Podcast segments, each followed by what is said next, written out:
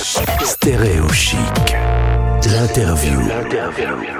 C'est le moment de prendre nos bagages et de partir faire le tour du monde, ou en tout cas de s'y préparer, avec notre invitée Valérie, que l'on retrouve sur notre antenne. Bonjour Valérie. Bonjour Gauthier. Je suis content de te retrouver. On se parle régulièrement parce que vous avez fait en famille un tour du monde et aujourd'hui tu tiens avec les auditeurs à partager ton expérience. Oui, absolument. Nous sommes partis 15 mois en tour du monde avec mon mari et notre fils de 14 ans.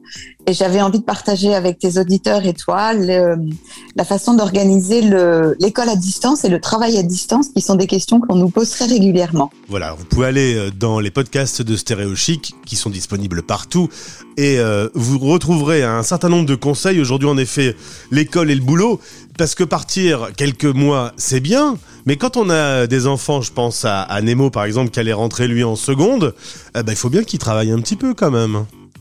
Ouais, absolument. Et euh, c'était l'un des points, euh, c'était l'un des points qui était le plus important pour nous, parce que souvent dans les, il y a un groupe sur Facebook qui s'appelle les familles autour du monde, et souvent le point de l'éducation revenait en étant le point quasiment le plus critique de tout le voyage. Alors nous, on voulait essayer de de le régler de façon harmonieuse en fait. C'est ça, c'est le sujet un petit peu sensible. Comment s'organiser pour euh, pour faire l'école à distance? Euh, En, en l'occurrence, vous avez euh, trouvé un rythme. Alors, on va partager un peu votre propre expérience. Comment vous l'avez organisé du coup? Alors, nous, le, rythme qu'on a trouvé, il est basé sur un rythme de voyage assez lent. Euh, et on était un petit peu parti sur le, le rythme de l'école en France, donc l'école en France, c'est six semaines de, c'est six semaines euh, d'école, 15 jours de vacances. Alors nous, pendant les six semaines d'école, on était un peu posé. Alors on a été posé à Buenos Aires, on a été posé à Montréal, on a été posé à Ushuaia. Enfin, on a été posé dans des endroits sympas. En effet. Et, et le matin, parce qu'effectivement la seconde, c'est quand même une année importante. Le matin, Nemo travaillait. Euh, et nous aussi, puisqu'on a aussi travaillé à distance. Donc de 9h à midi, chacun était dans sa chambre à travailler euh, et Nemo via une, euh, un programme à distance qui s'appelle Atemer Academy. C'est l'école Atemer qui a un programme à distance. Donc ça, c'est un truc que tu as trouvé avant de partir. Euh, c'est un abonnement, c'était payant? Ouais, c'est un truc que j'ai trouvé avant de partir. Il y avait, il y a, pas 15 000 façons pour un, un, ado comme ça de faire les cours à distance. Il y a le CNED, qui est l'organisme d'État, euh, que j'avais appelé, j'avais jamais réussi à avoir vraiment la bonne personne. On allait être au bout du monde pendant longtemps. J'avais besoin d'avoir plus d'infos et en fait on m'avait dit bah si vous voulez des infos, faut venir à Rennes. Et bon, voilà. Puis j'avais lu sur le groupe des familles autour du monde que parfois ça manquait un peu de flexibilité. Donc après avoir fait le tour des options, on, on est parti sur Atomer Academy. Et alors, euh, quand il a des questions, par exemple, toi, t'es pas prof de géo, de chimie euh, ou de mathématiques, il, est, il a des, des solutions pour euh, passer les obstacles? Alors ça, c'est hyper important. D'une part, je pense qu'il faut effectivement trouver le système d'école à distance dans lequel tu as un retour rapide. Et c'était pour ça mon choix de Atomer parce que la directrice pédagogique a été en ligne avec nous tout le temps. C'est-à-dire qu'on lui envoyait un mail, elle nous répondait dans la foulée, le week-end, pendant les vacances. Enfin, le bureau est ouvert 24 sur 24, donc ça c'était top. Et la deuxième chose, c'est important, c'est faire appel à un ami. Donc avoir dans la liste de contacts pendant qu'on est en tour du monde quelqu'un dont on sait qu'il est bon en maths, bon en français, bon en anglais. Et donc euh, Nemo, ben un coup il parlait à sa grande sœur qui était euh, super calée en maths. Euh, une autre fois, il parlait à son autre grande sœur qui était très bonne en éco et qui, elles, n'étaient pas du voyage avec nous puisqu'elles sont beaucoup plus âgées. Euh, mais c'est important de faire un appel à un ami. Et ce qui est aussi très important, je pense, c'est d'établir un espèce de contrat moral avec son enfant en disant ce tour du monde, on a tous envie de le faire et pour que ça se passe bien, faut chacun qu'on s'engage à ce que euh, bah, on fasse notre part du travail. En l'occurrence, quand il est rentré, il a retrouvé le système euh, classique. Est-ce qu'il avait du retard? Comment il, il était à quel niveau à peu près? Tout à fait. Donc il a retrouvé, il est rentré en première avec déjà un super niveau de langue, donc euh, bilingue anglais et presque bilingue espagnol. Ça, c'est la bonne nouvelle, ouais. Ça, c'est la bonne nouvelle. Mais surtout, surtout, parce que c'était un bon élève avant de partir, mais c'était pas non plus, euh, il n'était pas, il n'était pas excellent. Mais il a acquis des méthodes de travail extraordinaires et beaucoup d'autonomie. Et aujourd'hui, je peux dire que c'est vraiment un excellent élève. Et surtout, il a appris à travailler à distance. Et donc, pendant la, quand on est rentré pendant le confinement, bah, pour lui, c'était hyper facile, en fait. Donc, le bilan est plutôt positif pour Nemo. Oui, très positif et puis très ouvert. Il a gagné beaucoup, beaucoup de choses en maturité aussi. Et puis, euh, il y a vous également, vous avez dû bosser un petit peu. Alors, euh, on a découvert pendant le confinement, en effet, le télétravail en France. On n'était pas très accro au télétravail.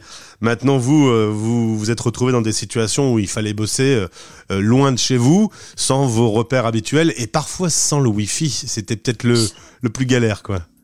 Ouais, c'est le plus galère. Alors, mon, mon mari a une entreprise qui fait, il fait de la formation aux techniques de vente. Et on avait décidé pendant le tour du monde de, créer ces programmes de e-learning parce qu'on a très envie de continuer à voyager ensuite après.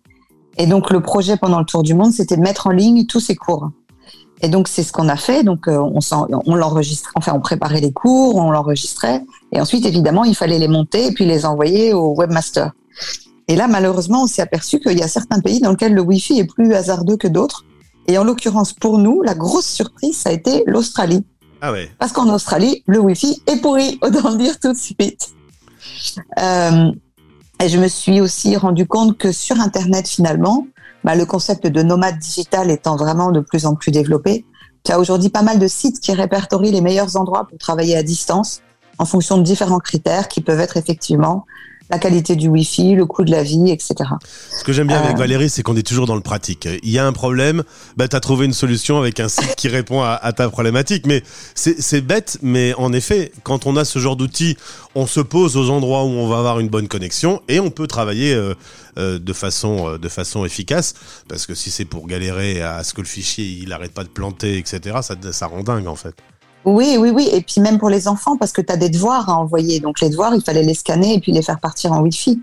Alors une fois que tu as épuisé, d'abord on était dans des endroits parfois qui étaient vraiment très isolés. Et donc il n'y avait pas de Starbucks à côté ou euh, tu vois.